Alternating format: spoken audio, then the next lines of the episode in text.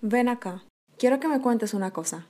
¿Cuántas veces en este año te has detenido a pensar en lo que ha sucedido y en lo que sucederá? Muchas veces, ¿verdad? Todos, absolutamente todos hemos pensado y dicho mil y una cosas sobre nuestra nueva normalidad. Cada principio de año lo recibimos con mucha expectativa y decimos, ah, este año va a ser mejor, este año que viene sí va a ser mi año y hacemos resoluciones, todo un plan de trabajo teniendo en cuenta las experiencias del pasado para ser mejores este próximo año. Y estamos expectantes a la promesa que va a abrir con broche de oro este nuevo ciclo. No importa en qué creas o de qué religión seas, siempre estamos pendientes de esa gran promesa. Si consultas el horóscopo vas a estar pendiente de lo que diga tu signo. Si consultas las estrellas vas a estar pendiente de cómo se alinean. Si compartes mi misma fe, estarás súper pendiente a lo que crees que Dios tiene planeado para este año. Los últimos meses del año pasado, Dios ya me estaba hablando de lo que no solo era el plan de Dios para la iglesia, con L mayúscula, sino también en lo personal. Y te las quiero compartir porque arde en mi corazón y en el corazón de Dios que volvamos a conectar con la verdad. Quizás para esta fecha ya más avanzada en el calendario necesitas recordar los sueños que escribiste en enero. Y antes de empezar esta charla, quiero que te guardes en el corazón el siguiente verso que está en Isaías 55 del 8 al 9. Dios dijo, yo no pienso como ustedes piensan, ni actúo como ustedes actúan. Mis pensamientos y mis acciones están muy por encima de lo que ustedes piensan y hacen. Están más altos que los cielos. Les juro que así es. La primera promesa que quiero compartirte es, es que siempre podemos volver a comenzar.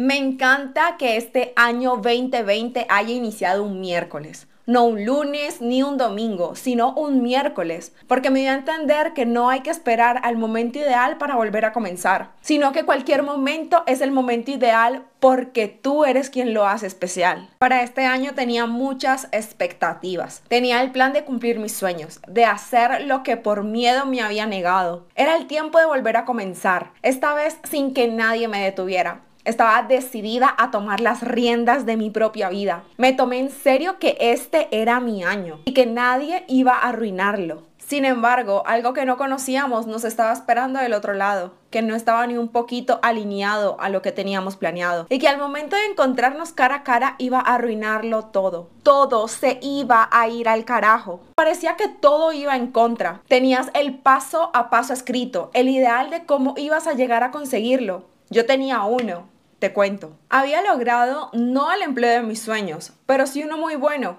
Hacía lo que mejor sabía hacer profesionalmente hablando, ser ejecutiva, que en cierto modo hacía mi vida significativa. Tenía una buena paga y sobre todo por primera vez con todas las prestaciones de ley. Como decía un amigo, el sueño del asalariado. Tenía todo un plan de ahorros, plan de inversión, plan de estudio, plan de todo y una proyección a un año con lo que tenía con mis manos. Empecé a apostar por mí, a dar el primer paso y ese primer paso se convirtió en el único paso que di porque lo perdí todo. Y no es que me haya quedado en la ruina, era que había perdido todo en lo que había basado mi esperanza y mis planes. Había perdido mi empleo. ¿Te sientes identificado? Pareciera que todo se hubiera ido cuesta abajo y no podías evitarlo. Dices, ajá, ¿no que era mi año? Ya estaba todo arreglado. Es bastante frustrante y hasta pudiste haberte sentido estafado, pero fue todo lo contrario. Era justo y necesario. Estábamos volviendo a comenzar, en verdad. Y un buen comienzo empieza desde ceros. Mateo 9, 16, 17 dice, si un vestido viejo se rompe, no se le pone un parche de tela nueva, porque al lavarse el vestido viejo, la tela nueva se encoge y rompe todo el vestido. Entonces el daño es mayor. Tampoco se echa vino nuevo en recipientes viejos, porque cuando el vino nuevo se fermenta, hace que se reviente el cuero viejo. Así se pierde el vino nuevo y se destruyen los recipientes. Por eso hay que echar el vino nuevo en recipientes de cuero nuevo. De ese modo, ni el vino ni los recipientes se pierden. Muchas veces confundimos el volver a comenzar con solo hacer una pausa y continuar desde donde quedamos, con nuestras experiencias, nuestros planes, empoderados, porque así creemos que de esa manera iremos mejor armados y nada podría arruinarlo. Pero con Dios es todo lo contrario, es literal reiniciar, perder para ganar en nuestra perspectiva es una completa locura, pero la perspectiva de Dios tiene mucho sentido. Quizás hayas perdido algo que considerabas valioso tu empleo, una relación, un proyecto, eso con lo que te apoyabas para volver a comenzar. Pero de esa manera en la que pensabas, no podrías hacerlo. Te ibas a estancar. Y si lograbas dar un paso, tarde que temprano te ibas a cargar y terminarías agotado. En mi caso, perder mi empleo y toda fuente de ingreso segura fue la manera de empezar de nuevo de empezar de ceros. No estaba en mis planes ni en mis proyecciones, pero era necesario para dar nuevos pasos. Tenía que dejar de seguir poniendo parches en mi actualidad, de andar reciclando. Tenía que botarlo todo porque mi nuevo comienzo no necesitaba nada de lo que tenía. Si pensamos un poco sobre todo lo que perdimos, nos podemos dar cuenta que en realidad eran odres viejos. No eran tan valiosos o fundamentales como pensábamos. A veces nos aferramos tanto a nuestras viejas maneras de pensar y lo que nos pinta la sociedad que dejamos de lado lo que vale de verdad. En este caso, deberíamos aprender mucho del águila, tener sus agallas. Cada nuevo comienzo de un águila, que es casi rondando los 40, requiere perder todo eso que lo hacía ser un águila y que ya no lo deja seguir siendo, porque a medida que pasa el tiempo, eso le empieza a hacer daño su pico, sus uñas, sus plumas y su deseo de seguir viviendo le hace someterse a un doloroso proceso que no dura un día, ni dos, ni tres, sino 150 días. Y ese proceso consiste en aislarse de todo y desprenderse de todo poco a poco arrancar su pico y esperar que nazca uno nuevo, con el que va a desprender una a una sus uñas. Cuando las nuevas uñas empiezan a nacer, empezará a desprender sus plumas viejas para que después de unos 5 meses salga al famoso vuelo de renovación para vivir 30 años más. Tiempo similar al aislamiento preventivo, ¿no? Volver a comenzar requiere dejar el pasado atrás, quitarte todo eso que te hacía ser lo que eras, tu experiencia laboral, tus títulos universitarios, tus logros o esa empresa a la que le habías dedicado tanto y dejar que las nuevas experiencias hagan que tu vida tenga un nuevo vuelo. Efesios 4, 22, 24 dice, con respecto a la vida que antes llevaban, se les enseñó que debían quitarse el ropaje de la vieja naturaleza, la cual está corrompida por los deseos engañosos, ser renovados en la actitud de su mente y ponerse el ropaje de la nueva naturaleza, creada a imagen de Dios, en verdadera justicia y santidad. Créeme que cuando pierdes algo durante el proceso de volver a comenzar, estás ganando más de lo que te imaginas. Vuelves a soñar, te das cuenta que vales más y sobre todo tienes paz. Lo que tenías no lo necesitabas. La segunda promesa que te quiero compartir es que este es el tiempo de la visión.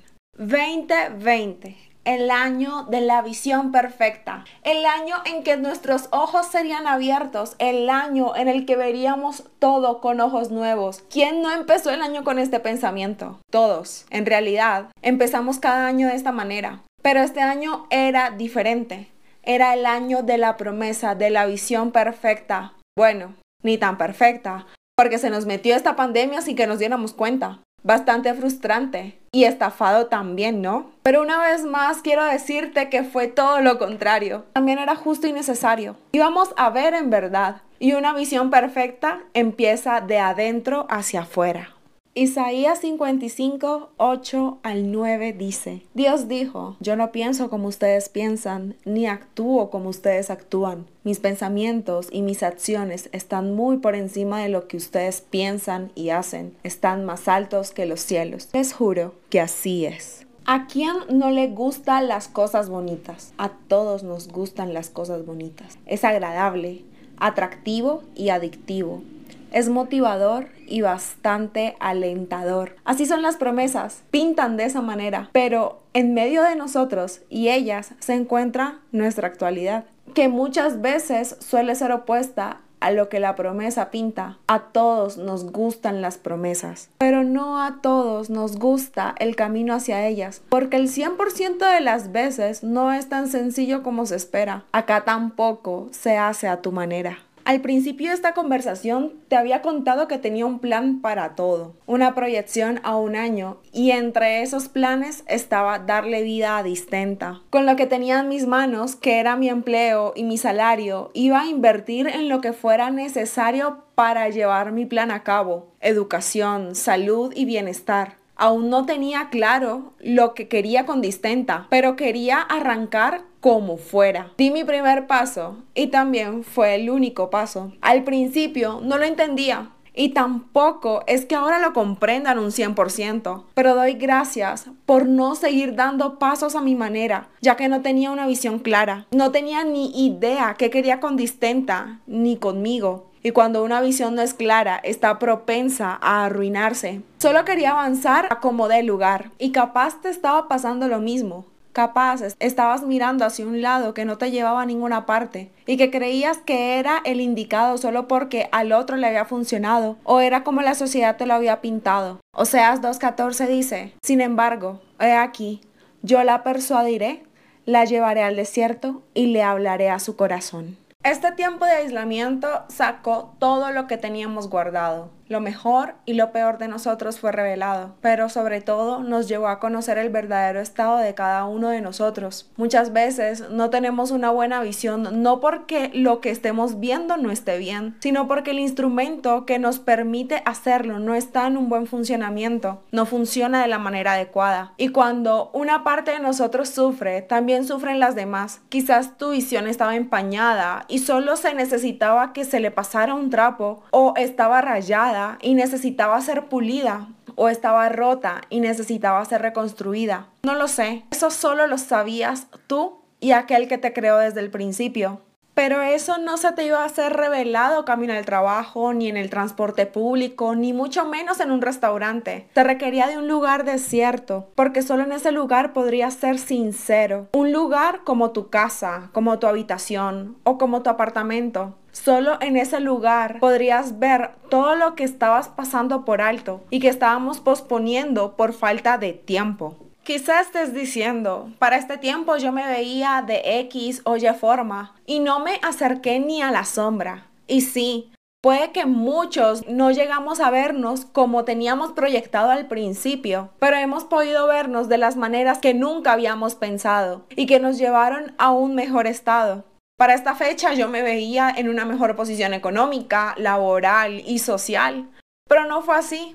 Fue totalmente diferente. Puede que no alcancé lo que yo quería alcanzar, pero alcancé lo que necesitaba alcanzar. Alcancé algo mucho mejor y más valioso, mi libertad. No fui promovida como yo quería, pero fui promovida como Él lo quiso en el área que Él quiso. Así que en vez de mirar lo que no pudiste conseguir en tus fuerzas, mira mejor lo que pudiste recibir en las suyas.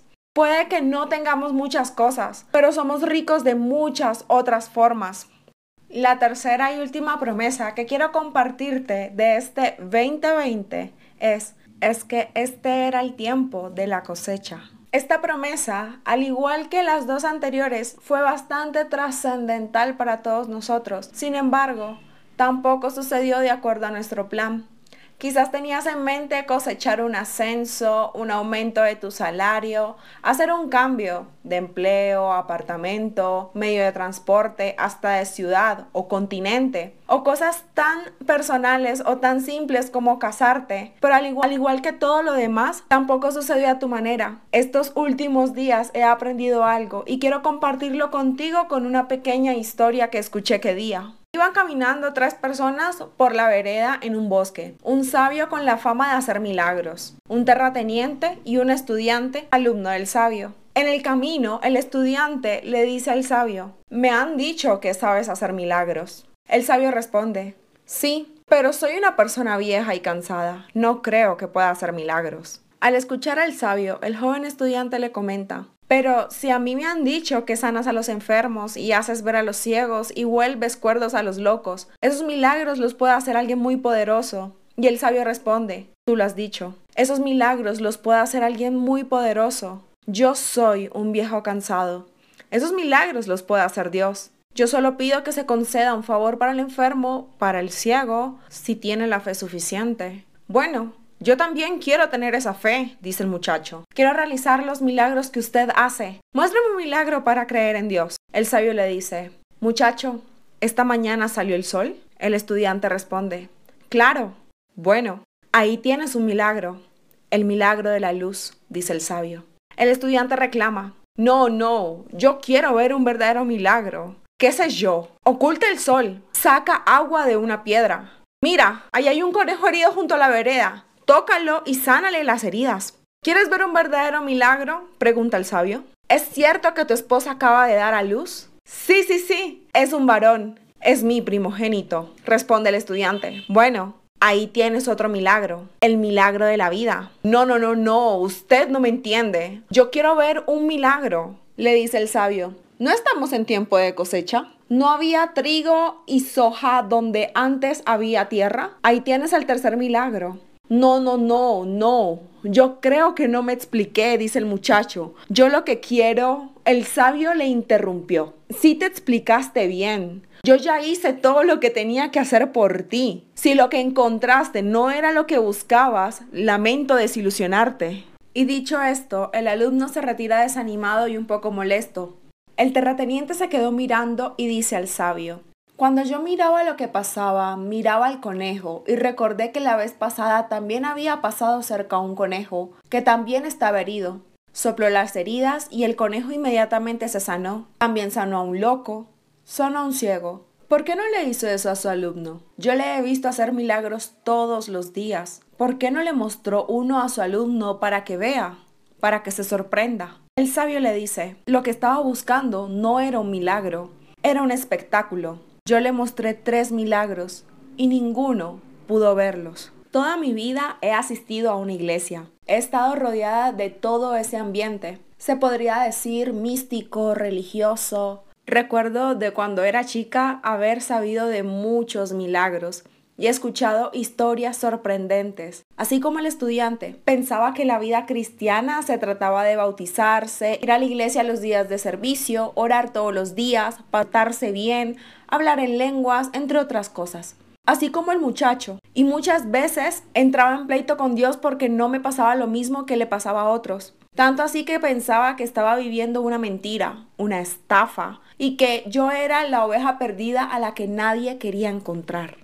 Sin embargo, ¿cuántos no nos hemos visto en esa misma cena? ¿Cuántos no hemos querido que nos sucedan las cosas como hemos escuchado por años? No sé, que mientras almorcemos la sopa se parta en dos o que a la mañana convirtamos el agua en leche de almendras para poder hacernos unas ricas tostadas francesas al desayuno.